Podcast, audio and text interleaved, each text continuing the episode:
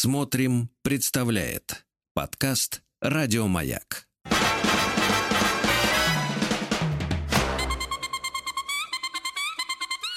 Провокация. Ну что ж, добрый вечер, дорогие радиослушатели, и вы сейчас на волнах радио «Маяк», программа «Провокация», и с вами я, ее ведущий Сергей Насибян, психолог, психотерапевт, коуч. И я сразу хочу вам сказать, я хочу напомнить о том, для чего мы задумали эту программу. Мы здесь не для того, чтобы лечить или учить кого-то жизни. Я здесь для того, чтобы вместе с вами находить выходы из тех ситуаций, в которых вы оказались. Но, поверьте мне, основную работу делать придется все равно вам. Мы никого не лечим, не учим, не даем советов. Мы здесь ищем вдохновение для тех изменений, которые уже заждались в вас. Ну, и напомню, лучше поплакать с психологом, чем смеяться с психиатром, поверьте моему опыту. И у нас звонок в студию Наталья. Давайте услышим. Добрый день. Добрый вечер, Сергей. Наталья. Добрый вечер. Добрый вечер. У меня еще день. Отлично. Тогда добрый Да. день. Так, ну, начну с того, что я э, форму заполняла, там чуть-чуть по-другому звучал мой вопрос, а сейчас, чтобы снять волнение, немножко, может быть, по-другому сформулирую. Смотрите, давайте для начала, чтобы зап- снять волнение, Наташ, прям несколько глубоких вдохов-выдохов сделайте прямо в эфире радио «Маяк». Угу. да, это очень помогает, спасибо. Да. Смотрите, вопрос такой. Я начну с предыстории. А, Я а, с детства была в такой позиции, знаете, жертва. Мгм. Мама выпивала, Мгм. папа рано ушел с семьи. Мы с братом э, росли как сорная трава. Мгм.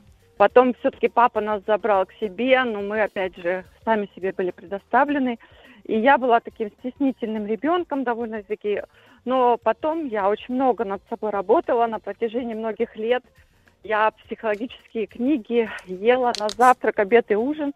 Мгм. Что я только не пробовала, любые техники. То есть я работала над собой. Я была абсолютно забитая, абсолютно стеснительная, да. Мгм. Но в жизни у меня такая тенденция сложилась, что я, хоть и как бы ношусь по городам и весям, сломя голову, но, как говорится, как впустую. То есть мне на, на данный момент 45 лет, у меня растет дочь, Мгм. и я, у меня за душой вообще абсолютно ничего.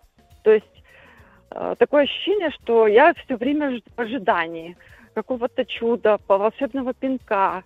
То есть э, растут какие-то э, обязанности, какие-то, э, ну то есть э, не, даже не столько обязанности, ответственность, я Мгм. бы даже сказала, не только за себя, а теперь уже и за ребенка.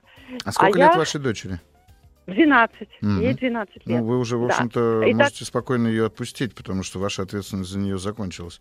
Вы в этом смысле, А вы наверное, знаете- удивитесь, но с 12 лет девочки вполне себе способны выживать без родителей. Вы знаете, я, я ее к этому готовила. То есть я над этим работаю. То есть за нее я не очень беспокоюсь в этом плане. Но так как я считаю, что дети все равно считывают с родителей, э, получается, стиль жизни, Мгм. я боюсь, что своим поведением, тем, что я вот не замужем, Мгм. что у меня, ну, как говорится, ничего нет по- в жизни. То есть я ничего не приобрела, там, допустим, какие-то ни за что не держусь что я боюсь, что она повторит этот сценарий. И опять же, также в отношениях с мужчинами также. Конечно, повторит. А То есть- почему бы ей не повторить? Да. Вы же пока показываете ей, что это вполне себе нормально. Конечно, повторит. Вот. Так а вы что А хотите-то? я- Вы хотите, чтобы я она хочу- как жила? А я хочу, чтобы она жила как бы нормально, и я боюсь, что если я это не считаю нормальным, то э, я буду как всю жизнь мучиться, что я ненормальную сделала ей жизнь. То есть по- помог бы мне какой-то метод, допустим, провокативный, да, или, Мгм. может быть, я его сама могла бы организовать, чтобы поменять жизнь, чтобы при, ну, как бы, Безусловно, улучшить. можете. Только, Наташ, смотрите, здесь же надо понять, как вы сейчас мучаетесь. Не в смысле, ох, как я сейчас мучаюсь, а в смысле, как именно вы это делаете. Вы ведь эти мучения придумываете сами себе. Когда вы мне говорите слова, что у вас ничего нет за душой, у вас нет мужа, а, у вас нет, там, я не знаю, любимой работы, которую вы цените, я-то слышу, что вам совершенно нечем рисковать, и вообще не понимаю, что вас останавливает тогда. Для того, чтобы начать жить так, как вы хотели бы, чтобы жила ваша дочь. Вот, это самый главный вопрос. Я всегда знала, что это нужно Мгм. делать, но я э, как будто всегда в ожидании. Как будто, знаете, я вот все время, всю жизнь, до 45 лет, я как будто ждала, что-то случится. Вот, вот какая-то вот даже провокация со стороны судьбы, жизни, кого-то. Наташа, смотрите, Сама провокации на- вы здорово обходите. У вас точно, конечно, должно Мгм. случиться ровно точно так же, как когда-то ваш папа пришел и забрал вас ни с того ни с сего, и тем самым изменил вашу жизнь. Точно так же вы и ждете, когда кто-то придет, возьмет вас замуж, там, я не знаю, или еще как-то изменит. Но давайте про вас. Да. Вы-то чего хотите? Вы мне про... Вот давайте, не рассказывайте мне про Вот. Маму, папу, дочку, Да. людей. Вы про себя скажите. Вы что хотите? Я хочу, Да. а, я хочу прожить жизнь, не жалея о том, что я что-то сделала неправильно. И, как сказать, Ну, вы Ну, столько практик деле- разных прошли из того, что я вижу, что у меня Да. написано в форме. А вы все еще думаете, что есть какая-то правильная жизнь? вот я да. Я, вы вы я все еще думаю, думаете, что, я- она есть, да? Да, да, то есть я вот надеюсь, что как бы, как сказать, надеюсь на чудо, вот.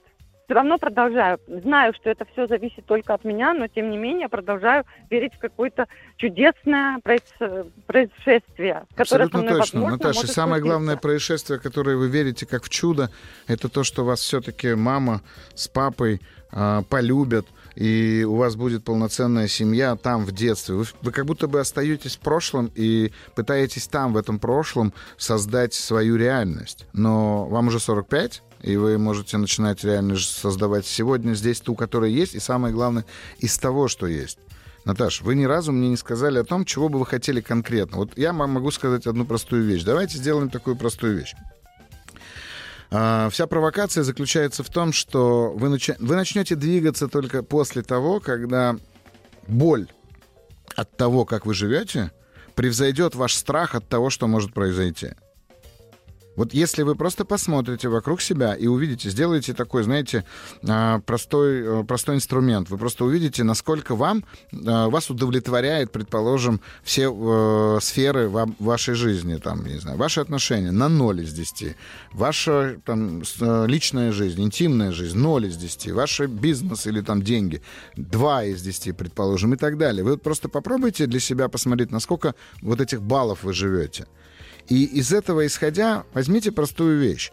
Поставьте себе очень небольшие цели, потому что вы не выйдете оттуда, если вы не привьете себе дисциплины к выходу, понимаете? Вот, да, да. Я всегда думала, что мне нужна большая цель, чтобы я к ней Нет. полетела. Нет. Вам не нужна большая цель. Вам нужно сделать очень маленькие цели сейчас. Но дисциплина должна заключаться в том, что вы ежедневно будете начинать свой день с того, как вы хотели бы это сделать. А это может быть, поверьте, все что угодно. Зарядка, холодный душ, обливание холодной водой, обтирание снегом, чего угодно. Но только каждый божий день у вас должен начинаться так, как вы этого хотите, а не просто потому, что он начался. Хорошо? Да, я это, я это могу. да. Отлично. Вот и начните. Пове- Пообещайте мне, что вы сделаете это просто на этой неделе. Этого будет, поверьте мне, достаточно для того, чтобы вы это начали уже применять. Хорошо? Я обещаю, я Супер. сделаю. Супер, тогда вот с того и начнем. Спасибо большое, Наташ, за смелость, что звоните и Спасибо. рассказываете. Ну что ж, вы на волнах «Маяк». Звоните нам по номеру телефона в прямой эфир 495-728-7171. А, Пишите нам в WhatsApp 7 967 103 55 33. И у нас есть звонок. Я слушаю. Алло, здравствуйте. Здравствуйте. Людмила.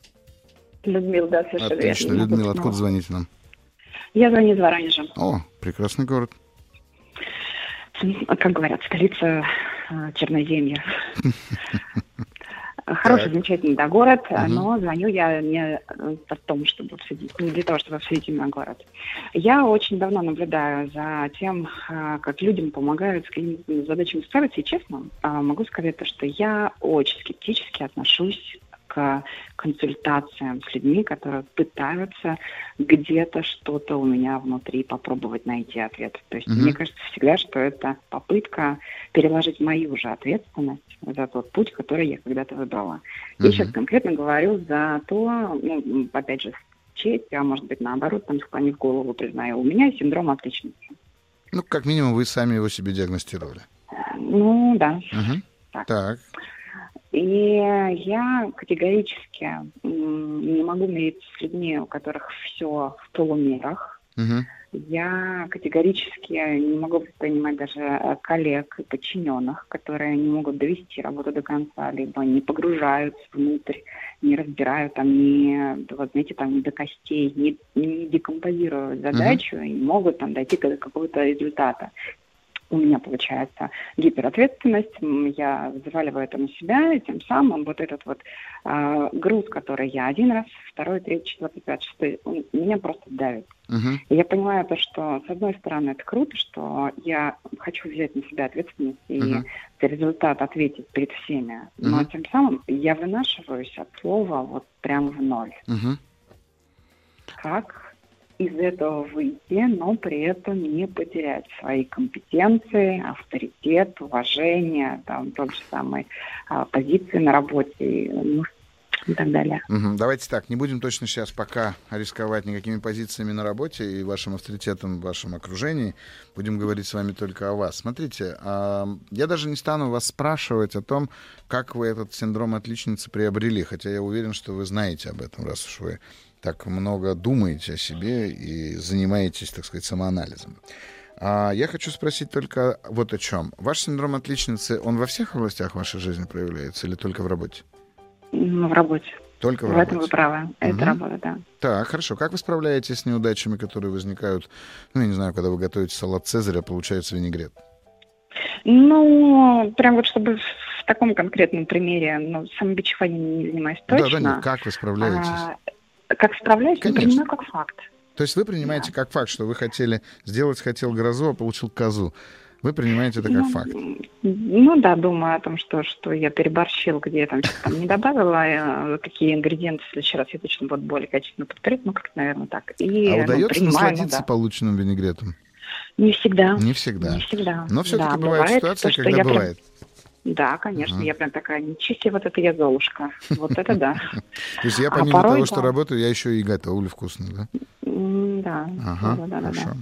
Ну, смотрите, значит, у вас есть все-таки э, области вашей жизни, и главное, что у вас есть определенный навык, как справляться с ситуациями, в которых вы оказались не на 100% молодец.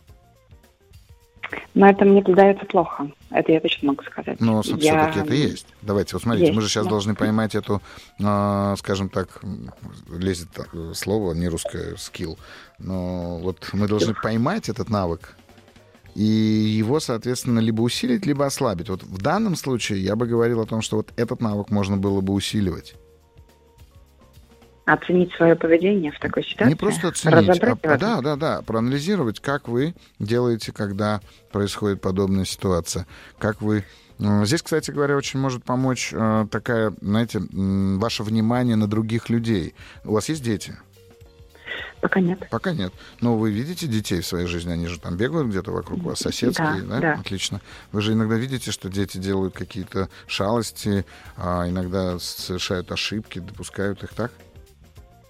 Я понимаю, о чем вы говорите. У меня ага. немножечко другая проблема. Да. Я, наверное, более глубоко и более масштабно а, себя пытаюсь разобрать. Ага. Я себя оцениваю как, например, хирург, который ага. делает операцию ага. на сердце. Ага. И если я там что-то не доделала, я не смогу себе просто сказать, а, ну, в следующий раз зашьешь по-другому, там, или сделаешь что-нибудь другое.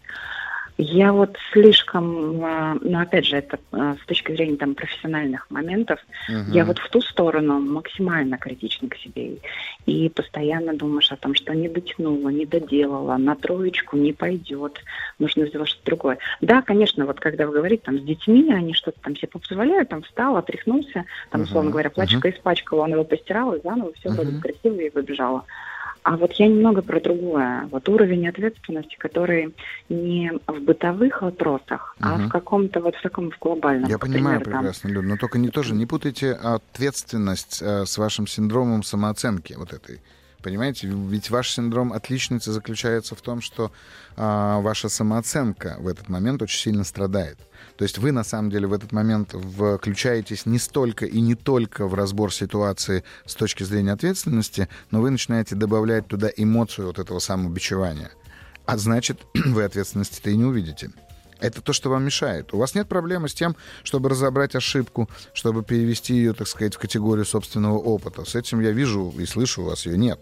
Но я говорю про то, когда вы, вы же задали вопрос, как дойти, ну, найти, так сказать, грань, да, когда да. А, часть дел берешь на себя, а часть делегируешь, там добиваешься эффективного результата. Верно. Вот для того, чтобы эту грань найти, нам важно убрать оттуда эмоцию, которая вас заставляет страдать. Это не избавит вас от ошибок ни в коем случае но это точно поможет вам легче справляться с теми обстоятельствами, которые возникают. Эмоции. Да, да, вот эмоцию. Смотрите, я точно не, не смогу вас научить правильно управлять. Вы и так э, вполне себе успешный человек, который меня еще научит, как надо управлять, как надо делегировать и делать все остальное. Вы это умеете делать.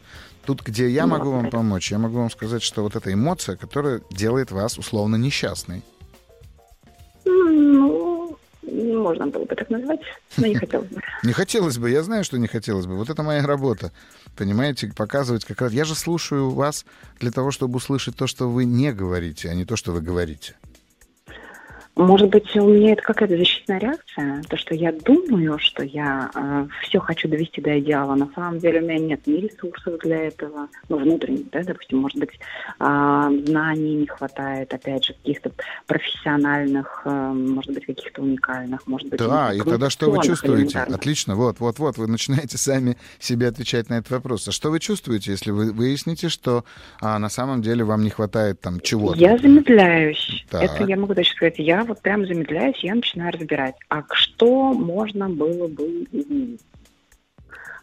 Какой-то, наверное, я нахожу, ну, не наверное, да, действительно, так оно и есть, я нахожу какой-то вариант решения, uh-huh. и потом э, я понимаю, что в случае чуть, ну, плюс-минус похоже, там, аналогичной ситуации, я uh-huh. уже применяю другой кейс, uh-huh. и, и это дает совершенно иной а, результат.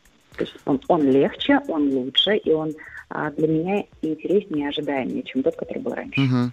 Ну, смотрите, вот когда я спросил вас, что вы чувствуете, вы сказали, я замедляюсь. Какое чувство вы в этот момент э, ловите в себе, когда вы осознаете, что, возможно, у вас действительно нет никаких ресурсов? Когда замедляюсь, ну, мне на самом деле как-то прям, вот, ну, по-русски сказать, очень плохо. Что значит очень. плохо? Это оценка? А... Давайте чувство. Какая эмоция там в этот момент? У меня так ощущение, что мир весь отворачивается, что, а, что мое, а, там, а, мой вклад, угу. он равен нулю в этот угу. момент времени, угу. о том, что я говорю вещи, которые они на самом деле уже не являются там ценными, ну там устарели угу. морально, ну опять же я про профессионально говорю. Ну то есть получается, что, что если я не всемогущая, то я, а то люди от меня отвернутся. Ну, наверное, да. Угу. Ну, вот, Но не пон... прям всемогущая, ладно, нет, я это, это я уже... говорю, у меня там короны нет, точно. Нет, нет, я обещал не ставить диагнозы, но при этом, видите, у меня не получается совсем не употреблять терминологию а, профессиональную. Это к вопросу о том, что если комплекс, так сказать, синдром отличницы — это то, что придумано в современной психологии, в популярной психологии, то комплекс всемогущества — это то, что придумал еще Зигмунд Фрейд в психоанализе. Так что я понимаю прекрасно, и нам, конечно же, страшно. При этом у меня, на самом деле, у меня нет э, внутреннего ощущение, что при любом моем шаге, при любом поступке а, исключительно мое решение, исключительно мое мнение uh-huh. должно быть именно правильным. То есть я абсолютно, ну, скажем, такая, тот, который в процессе там, либо спора, либо убеждения, либо uh-huh. того, чтобы выслушать другую сторону, я принимаю сторону. У меня нет такого, Угу. Ну что ж, смотрите, еще раз скажу вам, Людмила, поскольку мы должны уже заканчивать, а, я хочу вам сказать простую вещь. Попробуйте искать вот эту самую эмоцию, в которой вы находитесь, когда осознаете, что вам не хватает ресурсов на все. Как только вы научитесь ее видеть, вы научитесь, соответственно, жить вне ее. Вот то, что я вам сейчас могу сказать. Хорошо? Там надо искать для себя силы.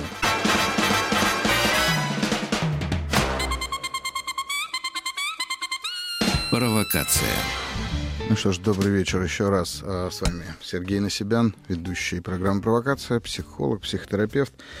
И здесь мы с вами для того, чтобы в прямом эфире разбирать те ситуации, в которых вы оказались. Напомню вам, что я не даю вам никаких советов, я вас не лечу и не учу, как надо жить, потому что сам могу этого не знать. А, всего, что, всего лишь на всего, что мы с вами делаем, это разбираем ту ситуацию, в которой вы оказались. Для того, чтобы попасть к нам в прямой эфир, звоните по телефону 495-728-7171 или пишите свои вопросы в WhatsApp плюс 7967 103 5533. Что ж, и у нас в студии звонок. Здравствуйте. Здравствуйте. Представьтесь, пожалуйста. Меня зовут Анна. О, прекрасно. Откуда звоните, Ань? А, из Москвы звоню и очень-очень волнуюсь. А чего волнуетесь? Я бы должен волноваться, по идее. Вам-то чего? Да, не знаю. Ну, я вот эту роль у вас забрала. А, давайте тогда вы волнуетесь за меня, и я буду спокоен. Хорошо? Договорились? Отлично. А, хорошо. Ситуация, которая меня тревожит, следующее. Я никак не могу справиться со страхом того, что никому не нужна, или, может быть, это страх одиночества. А, мне кажется, что большую часть э, взрослой жизни я была не совсем собой, потому что подстраивалась, даже, может быть, где-то прикидывалась только для того, чтобы меня любили. Угу. В отношениях тоже, мне кажется, не кажется, почти никогда не говорила о том, что меня не устраивает, потому что боялась обидеть человека, Угу. а, ну или не понравиться ему, Мгм. да, и как-то спугнуть. Угу. А, но в какой-то момент поняла, что я так больше не могу. Угу. А, так как э, навык «все могу сама» уже был хорошо отработан к тому времени, Угу. все это вылилось в развод. Вот. И в итоге сейчас я даже чувствую свою вину в том, что изначально, наверное, прикидывалась не совсем собой и Мгм. этим самым разрушила семью. А Вот. И сейчас нету веры, что я могу просто так кому-то нравиться. И, возможно, из-за этого страх одиночества.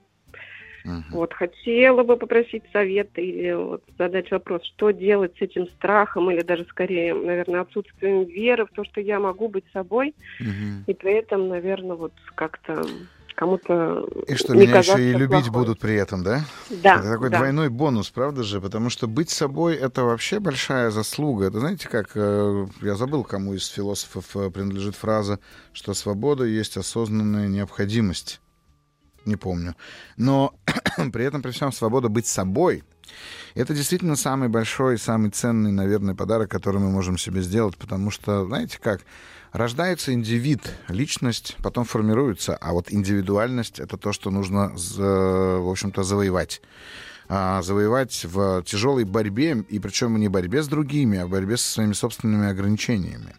Давайте, знаете как, если уж так вот мы говорим с вами, Аня из Москвы, что вам страшно быть одинокой, а, скажите мне, вот я просто сейчас буду говорить, а вы мне э, потом скажете, как вы себя там чувствуете. Вот представьте себе сейчас себя, что вы идете где-нибудь по прекрасному южному берегу моря, Э, скажем так, время 18.35, вы идете, вы видите закат, а, солнце очень медленно погружается в воду, а, где-то, я не знаю, на востоке уже начинают пробиваться первые звезды, а вы абсолютно сыты, то есть вы не хотите кушать, вы просто гуляете по берегу моря. Никого при этом нет. Вы слушаете шелест волн, вы слушаете крики чаек, может быть, даже босиком идете по воде. Вот в этот момент что вы ощущаете? Ну, сейчас, когда вы говорили, в принципе, я чувствовала себя достаточно счастливой. А, отлично, хорошо. Давайте я вам предложу другой вариант. Представьте себе мою любимую картинку. Вы сидите где-нибудь на горе на высоте так 3500 метров, смотрите вперед, перед вами абсолютно чистое небо. Вы вдруг ни с того ни с сего осознаете, что ваше зрение способно воспринимать картинку на расстоянии 600 километров, и перед вами раскрываются невероятно красивые, огромные пики гор. Вы сидите, смотрите одна на это все, никого нет вокруг, вы слышите только шелест ветра и саму себя. Что вы чувствуете в этой ситуации?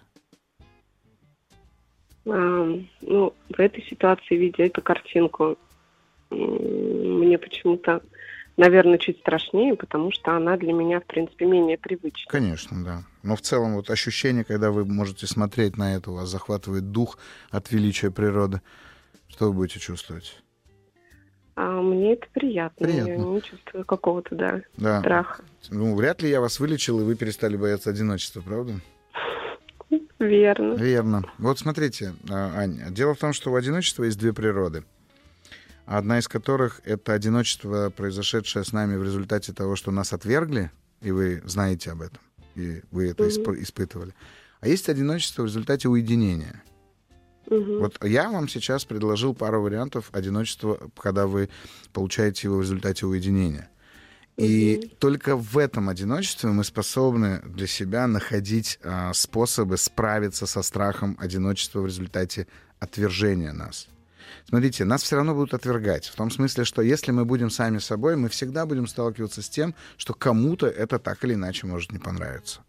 Но для того, чтобы быть готовым к этому, для того, чтобы быть больше этого, для того, чтобы получить ту самую свободу быть самим собой, вам нужно будет время от времени просто погружаться вот в эти картинки, а может быть, даже у вас есть такая возможность. Я понимаю, что в Москве на самом деле такое одиночество получить сложно, но даже в Москве иногда можно встать, выйти на балкон, если у вас там видно, например, закат с балкона или еще что-то. То есть взаимодействие с чем-то очень большим. Да, вот попробуйте прям по- практиковать вот это одиночество в результате собственного уединения. Находите в этом вдохновение, и вы увидите, как у вас начнут появляться силы для того, чтобы противостоять тому страху, о котором вы сказали в начале. Хорошо, здорово. То есть это именно как практика, Это да? практика, Когда ты да. осознанно. ага. Да. Когда иногда мне становится не по себе, я беру и уезжаю туда, где время останавливается. Ну, разные люди по-разному это находят. Для меня, например, это какие-то старые монастыри, храмы, где я понимаю, что он стоял до меня, стоит при мне и будет стоять после того, как меня не будет. Вот рекомендую, если захотите. Удовольствием, спасибо. Спасибо вам, огромное. Аня. Всего хорошего. Всего Было очень приятно вас слышать. Что ж, да, до свидания. Вы знаете, мы же все, так или иначе, люди одинокие, и говорят очень мудрые люди, что мы приходим в этот мир одни и уходим из него тоже одни. Но как с этим справиться, как этому научиться, как к этому привыкнуть, мы с вами разбираем на радио «Маяк» в программе «Провокация» со мной Сергеем Насибяном, психологом, психотерапевтом. Звоните нам по телефону 495-728-7171 или пишите свои вопросы в WhatsApp 7967-103-5533. Ну что ж, у нас еще один звонок. Алло. Здравствуйте. Здравствуйте. Представьтесь. Меня зовут Яна. Откуда А, вы? Я из города Кострома. О, прекрасный город на реке. Да. А, я с такой проблемой, странненькой немножко. Мгм. А, дело в том, что я не знаю, как а, перестать испытывать стыд, а, если я начинаю болеть. Мгм. То есть э, я не выхожу на работу или какая-то встреча у меня важная, я вдруг нечаянно так заболела. Мгм. Мне кажется, что ну, я виновата в этом сама. То есть я, я могла, в принципе, предотвратить это, там, что-то сделать с своим здоровьем, чтобы не, не болеть.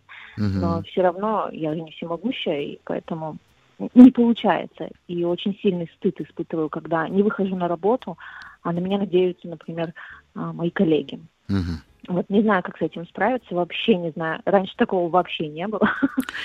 А, Ну, первое, что я бы сразу сказал бы, Ян, вы прям в э, показаниях своих путаете два разных совершенно психологических понятия стыд и чувство вины. Но это на самом деле Так. делают многие. Мы, я, Так. я постараюсь разобраться сейчас в этом.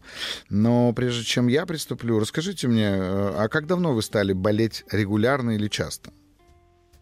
О, я болею часто всегда, ну, Мгм. как бы с детства. О, А в детстве вы болели для того, чтобы что? Я не знаю, просто Серьезно? все время простывала. А, простывали все время. Ну и вас лишали, Да. безусловно, там, я не знаю, холодного, гуляния и так далее. Так ведь? Ну да. Это то, чего вас лишали. А что же вы получали в этот момент, когда вы болели, завязанные с горлом шарфом, там, я не знаю, как вы, как вы болели, я не знаю, как вы болели. Вот как, что делали вокруг вас взрослые? Находилась одна, наверное, чаще всего. А где были взрослые? Так на работе. Ну, на работе, понятно. А вот когда вы болели, они приходили, что они делали в этот момент? Давали мне лекарства. Ну, какие лекарства? Смотрите, смотрите, как вас лечили? Вам давали горький аспирин, предположим? Или вам а, делали какие-нибудь приятные растирания, наливали вам чай с малиной? Как вас лечили? Вспомните. Э, По-разному, в зависимости от того, насколько плоха моя болезнь была, потому что я успевала болеть всякими болезнями. Ой, я тоже был очень болезненный в детстве. Так. Вот. Ну так Ну, э, что же вы получали? То, чего вы лишались, я услышал. А что вы получали в результате этой болезни? Внимание, наверное. Мгм. Я, я не сомневаюсь, что внимание. Мне бы хотелось, чтобы мы сейчас с вами как раз-таки немножко глубже разобрали бы, как вы получали это внимание. Это понятно. А вот какое это было внимание? Вот, вот прям как его проявляли ваши близкие, ваши родители? Так, не знаю. тут, блин, давали мне лекарства вкусные. Лекарства, безусловно. невкусные. Что еще? Все время я лежала в кровати, потому что нельзя было ходить, э, так как температура, например, высокая. А вы получали знаю. удовольствие от того, что лежали в постели? Конечно. Хорошо. А вы скажите, если вы не болели, можно было бы лежать в постели просто так? Ну, можно было, конечно, но это удавалось реже. Конечно. А если бы вы лежали не болея, что бы вы слышали от ваших близких? А, вот как. Ну, ну, типа, есть дела поделать какие-нибудь Конечно. нужно. Конечно. То есть очевидно, да, что когда вы болели, вам разрешали не делать какие-то дела. Да. Мгм. Так, хорошо. А какие дела вам не нравилось делать? Не знаю. Ну, так как я была маленьким ребенком, то, наверное, по дому какие-то дела мне нравились делать. Смотрите, мы сейчас с вами в любом случае прервемся на какое-то время, но я бы хотел, чтобы вы оставались на линии и как раз подумали бы о том, какие дела вы не хотели делать, когда были маленькой. Хорошо. Вы не отключайтесь, потому что я к вам вернусь, и эта история, поверьте мне, интересна не только мне, но и большому количеству наших слушателей со всей страны, которые нас сейчас слышат. Поверьте, многие себя узнают.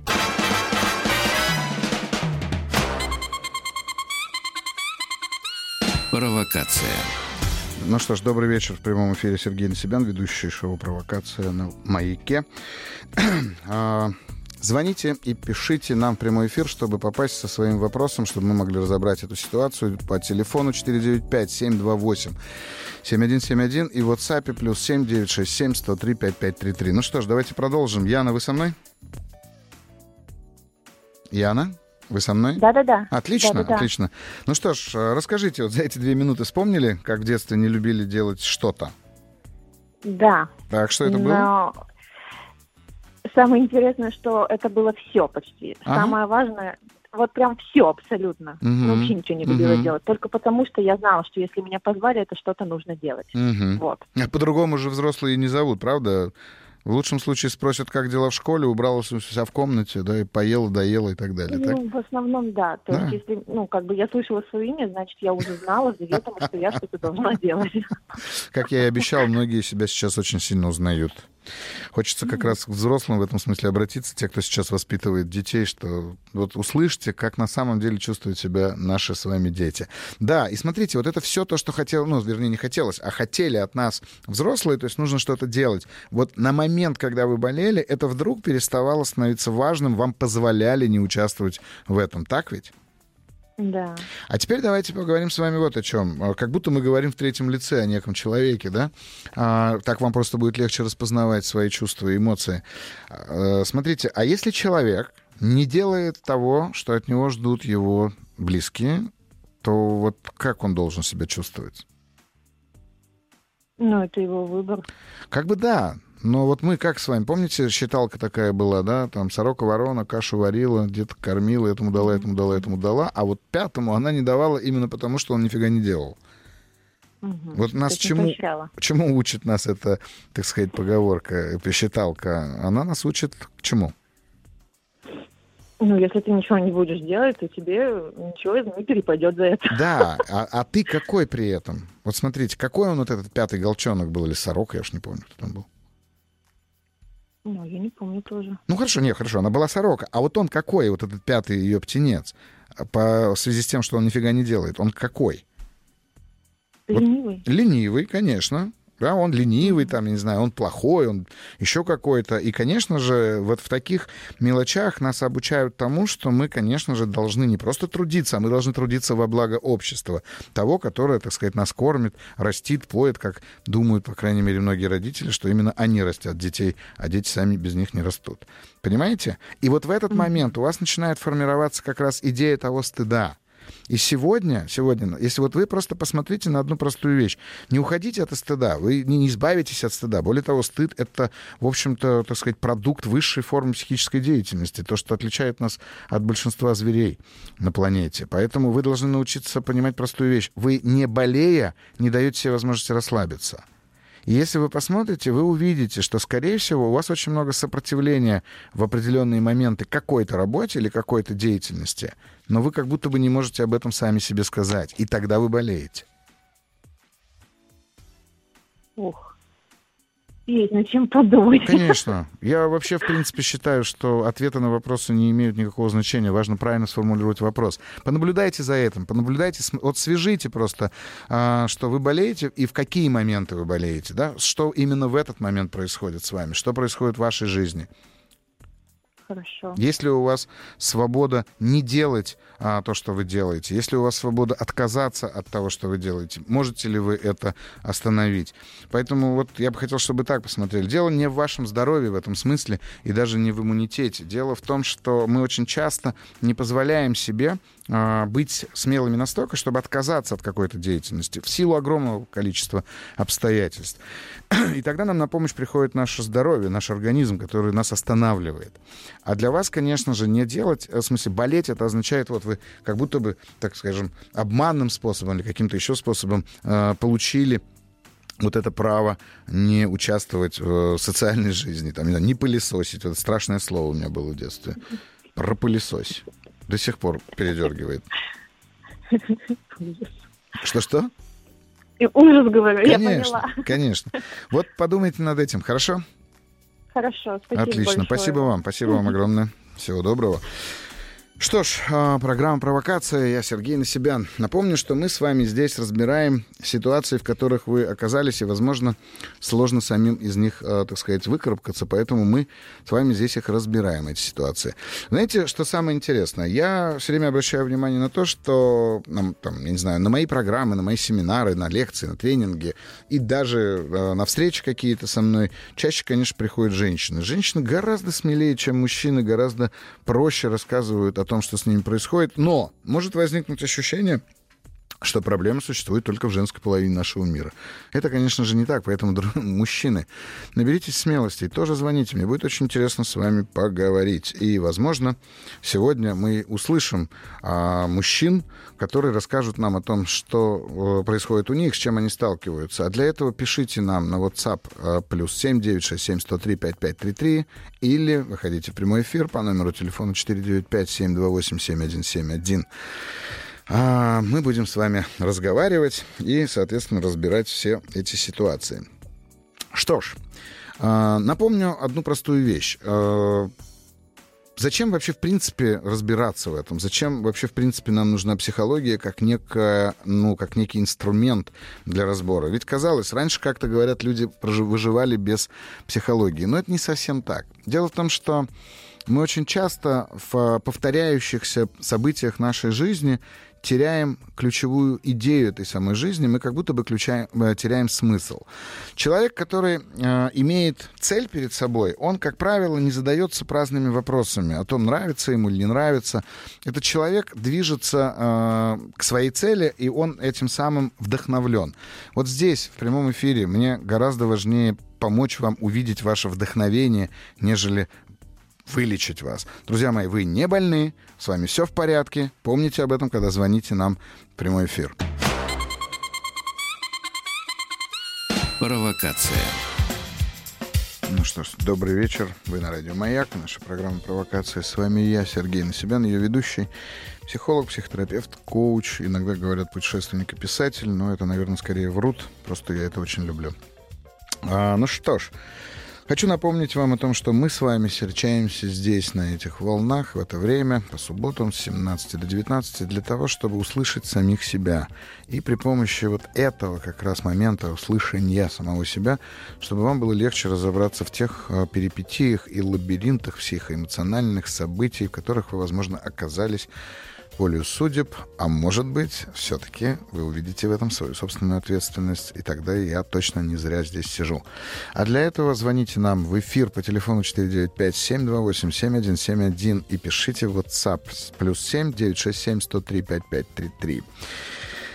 А, говорят мне, что должен был быть только что мужчина на звонке, но он куда-то делся. Жаль. И, как я уже говорил перед самым нашим уходом на перерыв, мужчины действительно реже обращаются не только к психологам, но и, как вы видите, звонят в эфир и пишут.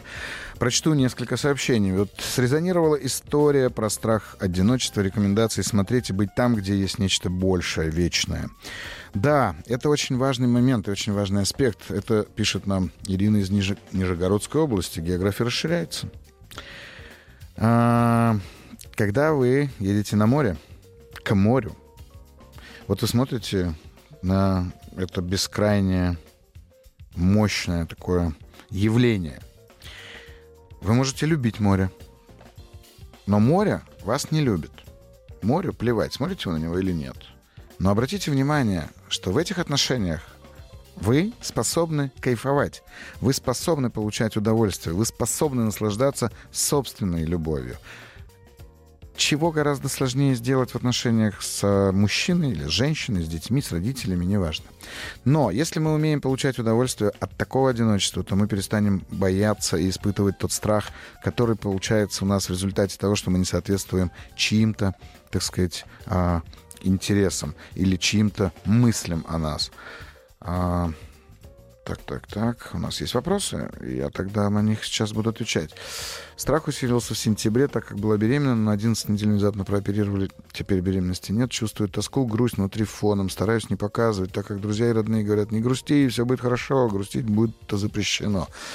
Ирин, вы очень мудро в своем вопросе находите ответ – грусть э, действительно запрещенное чувство в человеческих межличностных отношениях. Мы никому не нужны своей грустью, своей печалью.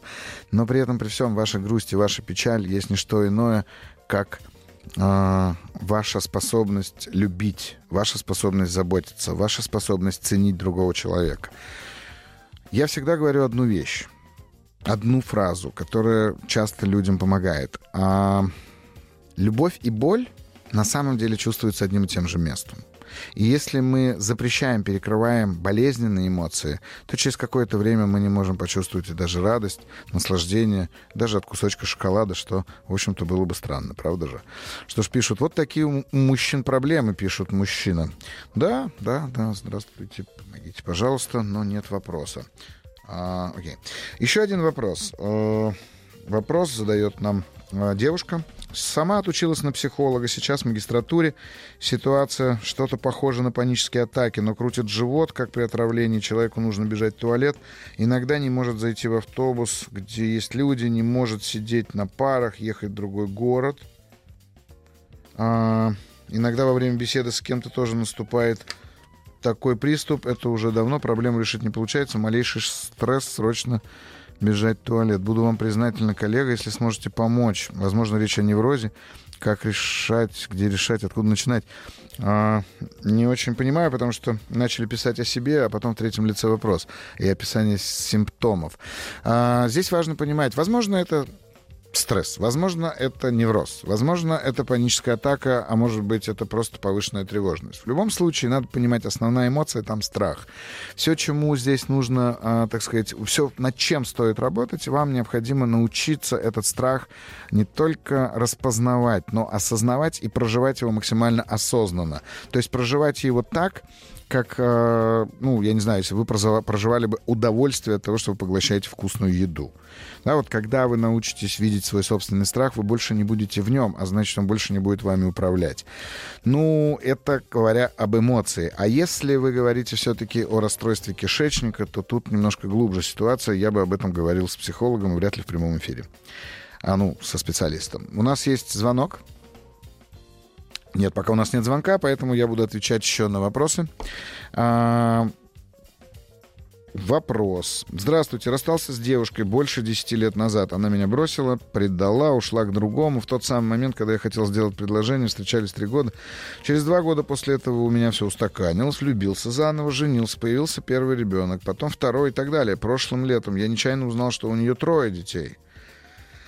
И на следующий день меня выстегнуло волнами, находила такая душевная боль, как будто этих 10 лет не было. Найдет, пощемит в душе, отпустит. Так постоянно. Снова закурил. Сейчас, по прошествии года, такого уже нет, но воспоминания о ней то и то приходят. Что со мной такое произошло? Спасибо. А что с вами такое произошло? Ну, я не знаю, может быть, один из вариантов вы где-то внутри сравнили себя с ней и поняли, что у вас детей меньше, чем у нее, например, и поэтому вам кажется, что она где-то там вас обогнала. Но на самом деле скажу вам очень просто, и благо это вопрос от мужчины а, из Петрозаводска. А, смотрите, нам всегда, наше эго устроено таким образом, что нам всегда хочется, чтобы нашим партнерам, с которыми мы расстаемся, без нас было хуже, чем с нами. А, и вот это с вами и произошло. Вы узнали о том, что у нее все в порядке. Вы узнали о том, что у нее все в порядке и что ей хорошо без вас. И, конечно, с этим очень сложно справиться. А, Поэтому здесь вы наблюдаете, так сказать, э, за собой и наблюдаете за тем, что это и ревность, это и зависть. Там огромный спектр эмоций. Вот что произошло. Вы вдруг ни с того ни с сего осознали, что и без вас бывает жизнь на планете. Ну что ж, у нас есть звонок в студию. Добрый вечер. Добрый вечер. Здравствуйте. Меня зовут Надежда. А, Сергей, спасибо большое, что вы взяли в мой вопрос на свое рассмотрение. Вот, у меня э, сложность такая, наверное, в отношениях с сыном. Ага. Вот не знаю, как это даже м, правильно сформулировать, но ситуация, да, вот что хочу, то и буду делать, а на остальное мне все как бы вот пофиг, а, что будет, то будет, ну какие какой-то такой вот э, я сама не понимаю, и вот поэтому я вам и звоню, чтобы разобраться. Не могу понять, где же я упустила, что же я сделала не так. Может быть, неправильно воспитала. А, сам по себе он вроде неплохой, и человек он добрый, и отзывчивый, и всегда помогает э, друзьям. Угу. В семье получается совсем наоборот. Угу. Да, сын, помоги, а, сейчас, либо не хочу, либо не буду. И Мгм. иногда даже сопровождается какую-то агрессию, что ли, не могу понять. Мама, не дергай меня. Ну, тут опять-таки двояко. Мам, я, конечно, тебя люблю, но вот не дергай меня, не зли меня, не спрашивай меня. Я Мгм. даже вот у меня в голове не укладывается, как это все вот для себя самой объяснить. Надежда, а сколько лет вашему сыну? Э, 23 вот будет. 23 года. Это целый отдельно от вас человек, да? Э, Ну, согласна, да. Но в нашей семье так случилось, что мы только с ним вдвоем, и больше никого у нас нет.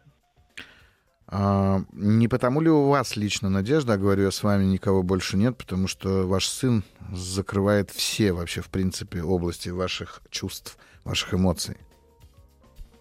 Ведь, смотрите, А. ему 23, вам, насколько я понимаю, сколько вам лет, кстати, вы мне не сказали? Ну, 46 тоже. 46. То есть, э, ну вот если предположить, что э, до 15, ладно, вы его как-то еще выкармливали, э, не самое приятное слово по отношению к ребенку, но вот у вас было 8 лет на то, чтобы создать свою собственную жизнь. Итак, вам 37. Почему вы не стали создавать свою жизнь? Что значит так получилось? М, Ну, так скажем, мы уехали в 2014 году из Казахстана с сыном вдвоем, да? Так, Вот. И у нас здесь нет ни жилья, ни жи... Ну, как бы вот такой вот момент. так. А, э, Когда он закончил школу, он пошел а, в техникум. Мгм, Я была более чем уверена, потому что а, я его, ну, как вот самого себя обслужить мгм. э, научила, да. мгм, И он у меня, можно сказать, э, пока учился, он жил один. Мгм, Вот. Потом он закончил обучение, пошел в армию. Мгм, вот э, с армии, когда вот он уже пришел, мгм, а, были какие-то планы на подстройку, там, заработать побыстрее денег. Мгм. Мы купили, ним, ну, вернее, я взяла кредит, э, э, как сказать, мы посоветовались, и э, что купим землю и будем строить какое-то для себя дальше жилье, там, ну, допустим, да, вот Мгм. Момент.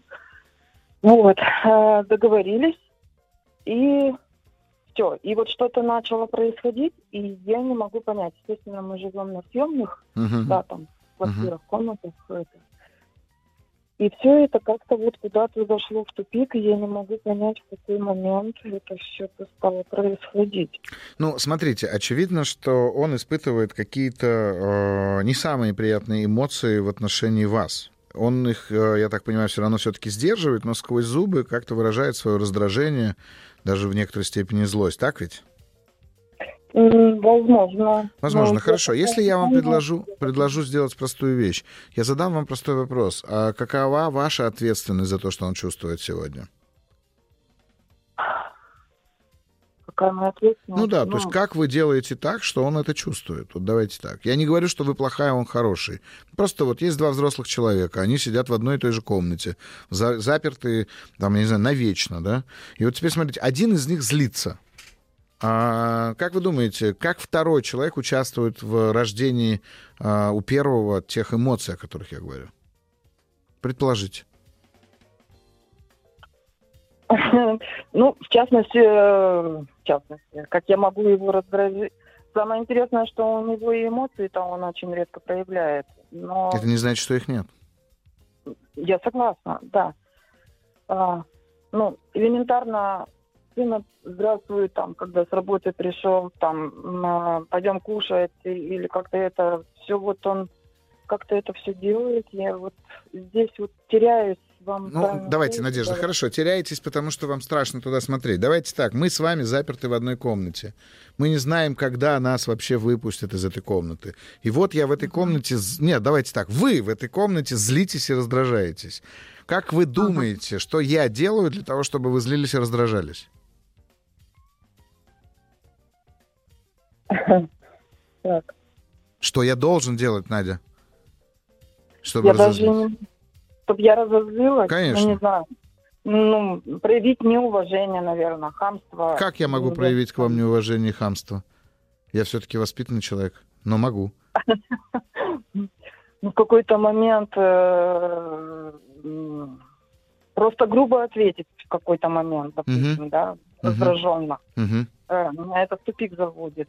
Я по ним сразу теряться начинаю. А я не хотел бы, чтобы вы терялись. Я хотел бы, чтобы вы разозлились, чтобы вы были раздражены моим поведением, Надя. Дело в том, что я даже... Нет, мне очень хочется разрази... разразиться, да, громом, но я живу не одна в квартире, да, и поэтому э, позволить себе выплеск эмоций я не могу. Эмоции не надо выплескивать, эмоции надо чувствовать. Я никогда никому не говорю, что их надо обязательно выплескивать, особенно на других людей. Люди вообще могут быть в этом непричастны на самом-то деле, просто оказаться под горячей рукой. Я говорю про другое. Надя, посмотрите, если я стану, например, нарушать ваши границы, если я стану излишне вас опекать, если я стану постоянно влезать в ваше настроение, в ваши дела, я смогу вас разозлить?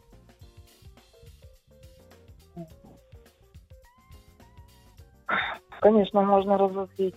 Но ну, если э, по отношению к сыну, я стараюсь к нему как можно меньше, наверное, теперь уже лезть. Ну, вы же задаете вопрос, где произошло это. Посмотрите, Надя, вот я про это и говорю. Обратите внимание на то, что э, в ваших отношениях вы ответственны за то, что он сейчас чувствует, тоже. Вы не берите на себя все, но просто вы можете у себя внутри это, по крайней мере, изменить. Возможно, где-то в какой-то момент вы э, побоялись его отпустить. Быть может, в какой-то момент вы не поверили в его, там, я не знаю, способности, в его талант, в его силы.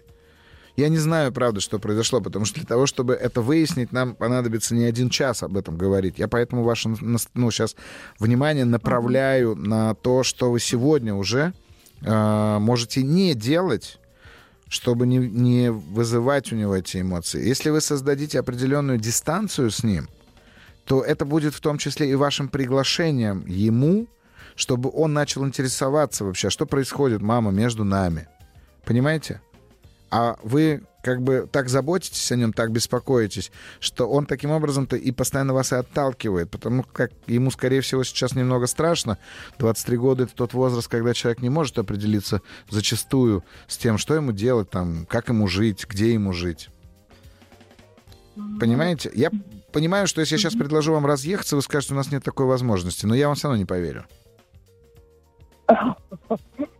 Ну да, пока нет, смотрите, такая возможность есть. Возможно, вам не, не получится разъехаться с сохранением какого-то комфорта или с увеличением комфорта. Но если вы поговорите с сыном и скажете ему, сынок, нам бы пора с тобой разъезжаться, надо что-то делать, возможно, у него есть решение этого вопроса. Возможно, возможно. Так вот дайте ему решение. стать взрослым, Надежда. Вот как вы это делаете. Вы не даете ему повзрослеть, а вы дайте. Ну, Разве я ему дала эту возможность? Да нет, вот. судя по тому, что вы живете вместе, и вы живете ну, его жизнью. Да, обстоятельства сложились. Не-не-нет, обстоятельства... ну, Надежда, ну правда, он может собраться и уехать на вахту на 15 дней на север. Не, не рассказывайте мне про то, что 23-летний парень не может э, найти способ жить без мамы. Ну, нет, он найдет способ. Конечно, найдет. Так вот, скажите ему о том, что этот способ пришла пора искать. Дайте ему свободу. Дайте свободу, и вы увидите, что он начнет скучать, любить, заботиться и много чего другого. Ну, да. Ну, вам понадобится вся ваша смелость, поверьте. Хорошо. Спасибо большое, Надежда. Спасибо, что Спасибо вам позвонили. огромное. Спасибо вам. Спасибо. Что ж, добрый вечер. Меня зовут Георгий, 37 лет. И вот у меня такая интересная проблема. Смотрите, человек пишет и сразу говорит, интересная проблема. Интересно, кому она интересна? Вам или мне должна быть интересна? Георгий. Но давайте разбираться. Интересное это, причем проблема вы сделали в кавычках, а интересное вы оставили за ними. Давайте посмотрим. Каждый раз, когда меня за дело хвалят или отмечают мои какие-то достижения наедине с начальством или публично, у меня очень странная реакция. Начинаю на- начинают накатывать слезы. Откуда корни тянутся, знаю, головой все понимаю, но сделать с этим ничего не могу, увы. Вот такие проблемы у мужчин бывают, пишет нам Георгий. Георгий, ну тогда я точно могу сказать, дочитав до конца, что проблема в кавычках. Смотрите, это же не проблема. Это ваша прекрасная особенность, которая, в общем-то, делает вас очень эмпатичным. И, не знаю, на мой взгляд, это замечательно и прекрасно. Если вы этого стыдитесь или стесняетесь, вы смущаетесь своих эмоций, своих слез. Вот с этим стоит разбираться, с вашим смущением, с вашим какой-то неловкостью, с вашей. Но точно не убирайте... Это, знаете, это как мушка на лице у женщины. Ну, Раньше их рисовали специально для того, чтобы добавить изюминку к идеальному и так лицу. Поэтому нет у вас никакой проблемы. Спасибо, что написали. Э, Отличный э, вопрос. Так, а у нас есть еще вопрос. А, И вопрос вот какой. А, помогите, пожалуйста. Не хочу жить, все надоело. Москвичка, 32 года, два высших образования. Мужа нет, детей нет. Всю жизнь за меня решали родители, самой страшно. Поменяла 100 работ. Все успешные, а я нет. При этом все говорят, что я очень красивая, умная девушка. Хочу уснуть и проснуться в раю. Сил нет бороться, спасибо. Да, если мы все могли бы уснуть и проснуться в раю, а еще если бы это было гарантировано, цены бы не было этой сказки. Но, к сожалению, я думаю, что это не так. У меня нет имени. А, Предположу, что это Анна. А, Смотрите, а, ведь у вас есть два высших образования. Вы поменяли 100 работ. Вы говорите, что за вас всегда все принимали родители, все решения принимали родители. Вам 32 года, и в зависимости от того, что вы для себя решили, будет зависеть и те действия, которые вы предпримете. А Вы сегодня даже пишете мне эту смс пишете так, как будто вы оглядываетесь назад. Аня, вы посмотрите немножко вперед. Задайте себе вопрос, где бы лично вы хотели бы оказаться через два года, три года, пять лет. И, как вы понимаете, не в раю, а в реальности, жизни, в реальной жизни. Где бы вы хотели оказаться? И при этом, при всем, а, надо помнить, у Ричарда Баха есть прекрасная фраза, которая часто помогает мне, когда мне становится трудно. Она звучит так. «Где бы ты ни был, если ты смотришь вперед, ты всегда в начале пути». Понимаете, 32 года — это прекрасный возраст для того, чтобы не просто начать жить сначала, а для того, чтобы прям по-настоящему отжечь по полной программе. С вами Сергей Насибян. Пишите нам по телефону 8 967 103 5533 и звоните 495 728 7171. Провокация. Добрый вечер. С вами Сергей Насибян, программа «Провокация». И мы здесь для того, чтобы услышать себя, услышать друг друга, услышать ваши истории. Я психолог, психотерапевт и коуч, но я хочу сразу вам сказать, напомнить о том, чем уже говорил, что я никого здесь не лечу, не учу, не даю советов и не ставлю никаких диагнозов, так как с вами со всеми все в порядке, так же, как и со мной. Наша задача здесь разобрать ситуацию для того, чтобы посмотреть на нее под немного другим углом. Так вот, например, вопрос, который был у нас э, до перерыва э, про чувства, про чувства запрещенные, табуированные чувства в нашем общении с нашими друзьями, там, где грусть, скука, кажется, объявлены вне закона.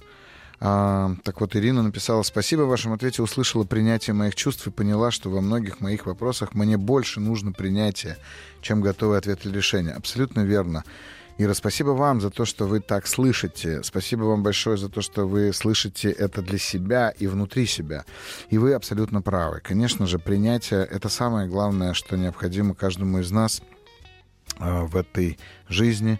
Особенно нам надо учиться распознавать свои собственные чувства, эмоции, свои, в общем-то, э, энергии, которые внутри нас бушуют в виде этих самых чувств и эмоций. И это то, что называется эмоциональный интеллект. Одно из лучших определений эмоционального интеллекта, которое я слышал, это место, где инстинкт встречается с анализом. А, мне кажется, лучше дать определение эмоциональному интеллекту невозможно, потому что наши эмоции — это наши эволюционные механизмы, они абсолютно инстинктивны, они нам нужны. Еще вопрос, не вернее не вопрос, а ну да, такое обращение. Добрый вечер, интересные истории люди рассказали, это правда. А что делать, чтобы при этом не поссориться с коллегами, мужчинами и вообще мужчинами, но чтобы они перестали меня замечать? Мне 34 года, у меня муж, сын 16 лет, у меня бизнес, одеваюсь сверхскромно. Хамить как-то не хочется, но и подарки, цветочки от них мне тоже не нужны. Вот хочется спросить, вы хвастаетесь? И мне кажется, вы хвастаетесь. Вот, хвастаетесь дальше. Слушайте, давайте так. А, я вам скажу просто. А, мужчины, которые э, делают вам такие знаки внимания, конечно же, они хотят от вас совсем не того, что вы могли подумать. Я вам отвечу просто. Раз уж мы провокативные такие здесь все, флиртуйте с ними, но сохраняйте границы разумного. А, потому что мужчинам достаточно, если вы на них правильно посмотрите или здорово улыбнетесь. Вот, поэтому флиртуйте, флиртуйте так, как умеете только вы. Или учитесь флиртовать, что тоже будет круто. Поэтому я вас поздравляю, мне нравится ваше сообщение. А, что ж, у нас есть звонок, звонок в студию, и я готов его услышать. Добрый вечер. Алло. Здравствуйте. Здравствуйте, Сергей. Здравствуйте. Меня зовут Татьяна. Здравствуйте, Я из. Санкт-Петербурга. Ух ты. Мне 45. Отлично. Хороший Почему возраст. говорю, э, почему сразу говорю, что 45? Потому что, к сожалению, вот э, не 35, не, не 40 даже, а 45. Значит, э, у меня такой вопрос по поводу, как перестать завидовать своему полубывшему мужу в его успехах и винить его в своих каких-то вот не получившихся не сбывшихся мечтах, не получившихся результатах. Э, Почему полубывший? Потому что не так все давно, и на самом деле не все еще все закончилось. Но сегодня вот был вопрос, где 10 лет назад молодой человек там любил, родили двое детей, родили трое детей, и вы как раз ответили часть на этого вопроса, что это наше собственное эго, и мы должны понимать, что люди Конечно. могут жить не только с нами хорошо, Да. но и без нас тоже. Как научиться это понимать? Потому что вот у меня мои мечты, и я жила в счастье 15 лет. Мгм. И я не понимаю, у меня ничего не получается, я топчусь, я себя ощущаю от этого несчастной, я начинаю винить. Соответственно, если я вижу, что тот человек, который ушел и, ну, к сожалению, бросил Мгм. по факту, Мгм. ну вот, ну вот, не, не- еще и не до конца решив это все. То есть я Мгм. ушел, но я типа вернусь, но я не вернусь и в общем, как-то так все. Мгм. Я не понимаю, как эти эмоции сдерживать свои, как, как не завидовать, потому что это вот действительно это ненависть, это Мгм. зависть, Мгм. это какое-то желание уничтожить, унизить, Ну, потом это желание страха быть одной. Это вот прям вот сегодняшняя беседа вся, вся прям вот тортиком сложилась Мгм. со всеми эмоциями. Мгм. Мгм. А, Татьяна, смотрите, знаете, а, мой опыт человека, который работает с людьми в не самых простых их а, обстоятельствах и ситуациях, мой личный опыт говорит мне о том, что можно утверждать, что в момент, когда люди расстаются, вне зависимости от того, в каком возрасте это происходит, тот, кто является инициатором раз- расхода, развода, разъезда, он, как правило, значит, уходит, а тот, кто остается, он все время говорит, что он отдал ему лучшие годы. Да, да, Вот, я так вот, вот. говорила один раз. Да, один вот раз смотрите, говорила. а и Хотя это- и я не это вранье. Таня, это вранье. Вы не знаете, где ваши лучшие годы. Я, м, к сожалению, понимаю, что лучшие годы э, уже песня такая уплывающая. Да, и, вы будут ли смотрите в эти- свое прошлое. Да? Вы смотрите в свое прошлое. Он смотрит в будущее, а вы смотрите в прошлое. И да, там в этом прошлом вы, конечно же, не можете ему простить кучу всего того, что вы, лично вы не сделали. Того, что вы не Да. сказали, того, что вы не пережили, того, что вы не прочувствовали. Вы, Татьяна, не вы с ним, а вы лично. И поэтому обратите внимание, все, что на самом деле вас различает, это то, что он сейчас, может быть, ошибочно, но смотрит вперед, а вы смотрите назад. И смотря назад, вы, конечно же, пытаетесь подтянуть, не знаю, вымыслы к реальности, что можно было поступить как-то по-другому. Очень много сослагательных фантазий. Можно было поступить по-другому, но я не поступала, потому что я считала это Вот, и это вы не можете себе простить. И это вы не можете себе Да. простить. Ну, я просто не- я считаю, что что только мое мнение правильное. Это тоже одна из, наверное. Ну, вот там много, на самом деле вы много, Много, чего, много, много много, чего да. увидите. Но, сложили. знаете, я вам скажу очень простую вещь. Поскольку, поскольку ну, смотрите, мне тоже 48, да? А, и каждый год, когда я вижу, когда на календаре переворачивается лист моего дня рождения, я думаю, ну все, что ж, все, все кончено. Вот мне Нет, 35, том- 37, 38, том- 40. Ага. Бу- Будучи в браке, я не Ага. ощущала своих ни 35, Да, ни 40, да, ни вдруг вы 45. проснулись. Мне было, мне было вечно 28. Мне Да. вот душой мне было 28, я была счастлива. Но есть один нюанс. Вы были счастливы из-за того, что с вами был другой человек. Понимаете? А это как мой муж. поставить... Не, неважно, муж он был, сын, кто бы он ни Да. был. Вы поставили ставку на другого. Вы его Да. назначили. Ответственным за свое Ответственны за счастье. свое счастье, абсолютно верно. Мгм. А Понимаете? как теперь, назна... а как теперь назначить кого-то другого? Ну, вы знаете, вы Кто можете посмотреть себя? очень просто. Кто Тань, да-да-да, я понимаю. Смотрите, вы можете сделать ведь очень простую вещь. Вы попробуйте, э, ну, я не знаю, зайдите в собес или в поликлинику. Сядьте в коридоре. Посмотрите на людей, гораздо старших вас по возрасту. Вот просто по- сделайте такой эксперимент. Мгм. Им будет там 60, 70, может быть, да? И вы просто вот посмотрите, и какой, если вдруг вам удастся, а поверьте, я делал такое, и поэтому обещаю, что никто вас ничем не ударит, а, сделайте простую вещь. Спросите у них, что они готовы заплатить, чтобы оказаться в 45. И спросите у них, что бы они сделали, если бы им сейчас было бы 45.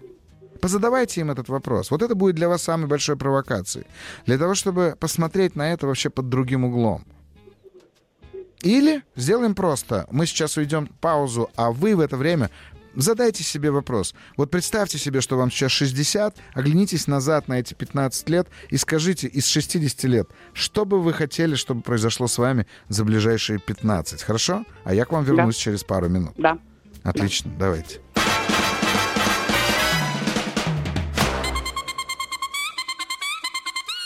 Провокация. Ух, ну что ж, с вами Сергей Насибян на канале «Маяк». Это программа «Провокация», и мы здесь для того, чтобы обсуждать наши различные ситуации. Пишите нам свои вопросы в WhatsApp плюс 7 967 103 5533. Я обязательно их прочту, и если хватит времени, сил, и, главное, мудрости, отвечу, безусловно. Ну что ж, Татьяна. Татьяна со мной? Да, Татьяна с вами. Отлично. Ну что ж, Татьяна, я надеюсь, что вы за эти две с половиной минуты сделали небольшой экскурс в свои 60, оглянулись и скажите, что Оглянулись, вы там... да. Так. Оглянулись э, на 15 лет назад и понимаю, что да, я хочу помочь вырасти сыну, он у меня еще маленький, Так. э, чтобы он, э, ну, свою мечту исполнил, быть железнодорожником, чтобы у него была замечательная семья и были дети. Я Мгм. буду очень хорошей бабушкой. М, Но я, к сожалению, плохая ученица. Я не хочу быть бабушкой. Я хочу быть бабушкой и дедушкой. Бабушка и дедушка? Чтобы рядом, ну, не лично я, а чтобы рядом был еще А, дедушка. мгм. Я все равно хочу часть ответственности вот этого семейного счастья, чтобы я не одна его получила. Здорово. Я не Только, Тань, знаю. смотрите, а ваш муж, э, б- ну, как сказать, полубывший, да? Ваш муж, он ушел от вас, но он же вряд ли ушел от вашего ребенка. Он от своего единственного ребенка не ушел, да, и это единственное, что его там бедного мучает все- во всеобщем счастье. Так. Это единственное, что его убивает просто реально из жизненной колеи, потому что это единственная сейчас такая ниточка, за которую сделать ему можно неприятно. Конечно, понимаю. Но смотрите, значит, у ваших внуков все-таки будет дедушка. Э, Думаете? Ну, конечно. У них Хоть будет какой-нибудь, да? Не, не какой-нибудь, а вполне себе полноценный дедушка. Он просто не будет вашим мужем, это факт. Да. Мгм. А, ну, поскольку, поскольку мы не рассматриваем ситуацию сейчас целиком, мы говорим только про вас, Тань, все-таки обратите внимание на то, что ваша жизнь, она сейчас, а, в общем-то, что ни на есть, только начинается. И если уж вы говорите о внуках, вы же понимаете, что вы можете стать такой бабушкой в 45, а, ну, в смысле, уже начать, чтобы, знаете, было... как Не, у меня еще очень маленький ребенок. 45 я ну, еще Нет, не я имею в виду, вы станете когда-то бабушкой, и вот представьте себе, вы сидите там со своими внуками, мне просто хочется сказать вам, чтобы вам было интересно вспомнить, но стыдно рассказать. Мгм. Вот, вот такой бабушкой Очень. можно стать 45. Да, да, да, да, да. На самом деле э, здесь уже другая сторона. Жизнь настолько сейчас ужасна, в том плане, что вспоминать э, не то, что интересно, а просто страшно. Конечно. Поэтому я, я, так, я так не могу на самом деле. Вот эта вот внутренняя порядочность, она тоже все перечеркивает, но это другая область. Да, Таня, но смотрите, внутренняя порядочность это, к сожалению, очень часто то, что является нашим ограничением, и никакого отношения Да. ни к морали, ни к этике не имеет. Вы знаете, ведь основа наших страданий заключается в презумпции нашей собственной ограниченности. Сейчас переведу. А, мы, мы, живя эту жизнь, не ценим того, что нам, например, утром дается целый день. Мы не ценим. Нам кажется, что если мы проведем его в нытье, в жалобах, в вечном недовольстве, то это и есть наша жизнь. А на самом деле 24 часа, 24 часа для чего угодно, начиная от того, что достигать своих целей, совершать какие-то подвиги, маленькие подвиги. Вот сейчас самое важное, то, что вы можете сделать, это попробуйте найти счастье в себе самой, в тех элементах а, ваших занятий, вашего хобби, вашего творчества, вашей работы, которые Не зависят только от вас. Не Не-не-не. приносит, ну, ну, не приносит Я не э, сомневаюсь. желаемого результата. Ведь унырнула от этой суровой действительности э, там в автовождение, какие-то там вот спортивные сейчас, что-то Мгм. там мечта похудеть, там сходить к косметологу, О. то, чего не было в браке, то, Ага, чего не было. ага. А это все так делают. э, Бегать Ну, это все, начинают. вот, а я не хочу, как все-то. Я и так-то, блин, не совсем соответствую всем со своими тоже тараканами в голове. Ну, у нас у каждого свои собственные тараканы, у каждого породистые, правда? Да-да-да-да. Да, поэтому, Тань, Поэтому смотрите, вот все, что нет. надо сейчас сделать, это увести свое внимание от него. Вы поймите, Мгм. ошибка заключалась в том, что слишком много было на нем. У вас сейчас все впереди еще. Вам 45, и, в общем-то, вы можете делать все, что угодно. Ну и потом, опять-таки, вот вы сказали так, что он бедный, там, мучается тем, что оставил своего единственного сына, то есть вы еще его Да, жалеть, ваш- вы, у вас еще хватает сил его жалеть. У меня не хватает сил его жалеть. Я его реально жалею, о, но как бы это такая жалость с такой издевкой. Прекратите это, делать. вот это, первое, что реально- нужно прекратить. Я не хочу его жалеть. Я Да. не хочу его жалеть его женщину, к которой он убежал. Э, И то не убежал. Типа я приеду, Ну, но я понятно, все равно при... не приеду. Ну, то есть вот там настолько все непонятно. Понимаю, поэтому я говорю, прекращайте это делать и, соответственно, оставьте себе свою жизнь собственную и начните с ней разбираться. Хорошо? Да, да. Ну что ж, всего доброго. Всё, спасибо Да, большое. до свидания, Татьяна. Спасибо, Спасибо. вам. Санкт-Петербургу привет. Да, спасибо большое. Отлично. Ну что ж, география наша ширится. А, зачитаю вот а, та самая Татьяна, которая писала о том, что не знает, как избавиться от внимания мужчин, подарков и конфет и всем остальным. А, пишет, говорит, хвастаю, отвечает она мне. Говорит, муж ревнует бешено. Тань, так вот про это и надо было с самого начала писать. Ведь ваша проблема заключается в том, что ваш муж, муж вас ревнует, а не в том, что ваш, м, другие мужчины, окружающие, окружают вас, соответственно, каламбур, окружают вас заботой и вниманием. А, ну, я не знаю, тут, конечно, мужу бы писать о том, что он с, с ума сходит, так сказать, от ревности. А, поэтому все-таки хвастали, я так и понял. А, пишет Ирина. Татьяна молодец, признаться в таком это сила. Ну, вот как мы выяснили, не в том она признавалась. А, круто ведет, это уже не надо, тут хвастаются. Я уже начну хвастаться всем, кому за 60, у кого спрашивать и где. На кладбище спрашивать. Ирина, прекрасный юмор. Черный, но прекрасный. Смотрите, а если вы хотите уж так, то да, сходите. Я так понимаю, что вам за 60. Сходите на кладбище, посидите, только не у могилы родных, а у знакомых, ой, не у знакомых родных, а вот сядьте к незнакомцу какому-нибудь, который умер, ну, предположим, 83, и поговорите сами с собой, и, может быть, с этим камнем. Поговорите, и вы, возможно, что-то услышите внутри себя а, для того, чтобы начать жить свою жизнь так, как вы хотите. Добрый вечер. Мне 63, я ни о чем не жалею. В жизни были счастье, беды, горе, невзгоды. Но все это мое, и никуда от него не деться. Нужно уметь любить все, что дано Богом, любить каждый день своей жизни. Марита, абс- Марита Чеченская республика. Абсолютно верно, абсолютно правы. Я с вами полностью солидарен. И только помните, мы не даем никаких советов. Ну что ж, а, мы заканчиваем. С вами был Сергей Насибян, программа «Провокация». Мы замечательно с вами сегодня поболтали. Подключайтесь к нам по субботам с 17 до 19.00. Пишите нам, звоните нам. Ну и